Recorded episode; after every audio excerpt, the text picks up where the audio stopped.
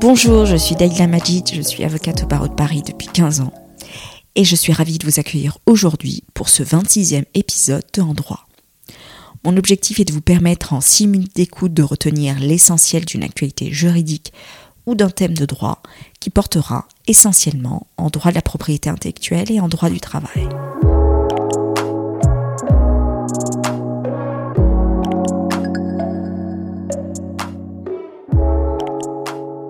Aujourd'hui, je vais vous parler d'un jugement définitif qui a été rendu en novembre 2022 par le tribunal judiciaire de Paris en matière de contrefaçon de logiciels et plus précisément sur la prudence d'une telle action en justice.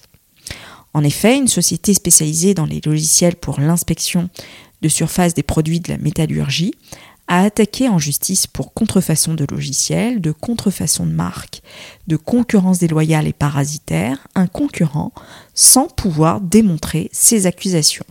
Le tribunal judiciaire de Paris l'a ainsi condamné à verser 100 000 euros de dommages et intérêts à la société attaquée indûment pour concurrence déloyale, mais également 20 000 euros pour procédure abusive et 40 000 euros au titre de l'article 700 du Code de procédure civile, à savoir les frais d'avocat. La société de Mandresse accusait la société concurrente d'avoir commis des faits de contrefaçon de son logiciel lors des opérations de maintenance qu'elle a réalisées chez un client. Elle prétendait que son concurrent avait utilisé le code source de son logiciel à cette occasion et ainsi contrefait ses droits d'auteur sur ce logiciel ainsi que ses marques. Son concurrent est une société qui a été créée par trois de ses anciens salariés qui avaient travaillé sur ces logiciels. Or, le tribunal a conclu à l'absence de contrefaçon du logiciel au motif que la société demanderesse ne démontrait pas être titulaire des droits d'auteur sur le logiciel à la date des faits litigieux, en raison notamment de la mention sur le logiciel d'un copyright qui désigne une autre société. Le symbole du copyright est étranger au droit français. Le tribunal écarte l'action en contrefaçon de logiciel parce que la société demanderesse ne prouve pas être propriétaire. Le tribunal relève aussi que la société demanderesse, en installant le logiciel en cause chez le client, ne s'était pas réservé par contrat le droit de corriger des erreurs sur ce logiciel. Le client était donc en droit de réaliser cette maintenance par la société concurrente. Aussi, et tel qu'il ressort des pièces du dossier, notamment des observations de l'expert, les prestations de la société concurrente n'impliquaient pas le recours au code source du logiciel en cause. Par ailleurs, le tribunal a relevé que la société concurrente avait développé son propre logiciel d'inspection de surface, dont l'originalité et le caractère innovant sont corroborés par l'expert en informatique et par euh, l'éligibilité de cette société au statut de jeunes entreprises innovantes et au crédit d'impôt de recherche. La société de Mandrez donc, échoue aussi à prouver euh, l'effet de concurrence déloyale de la société concurrente.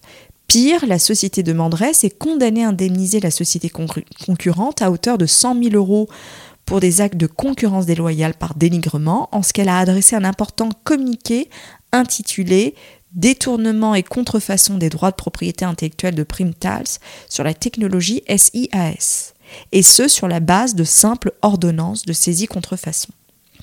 Le, tribunal a condamné la société de Mandresse à 20 000 euros pour abus du droit d'agir en justice au motif, et je cite, que dans l'instance au fond, outre de nombreux jugements de valeur négatifs, et en dépit des maigres résultats de la saisie contrefaçon, la société de Mandresse a soutenu péremptoirement des arguments dont nous pouvait ignorer la faiblesse et qu'elle s'est dispensée de démontrer techniquement, à l'appui de cette de demandes financières considérables des milliers d'euros et des astreintes sans la moindre pièce attestant des dommages allégués, le tribunal observe au surplus que la société de Mandresse a rejeté sans contre-proposition l'offre transactionnelle de la société concurrente et s'est déclaré défavorable à une mesure de médiation proposée par le tribunal.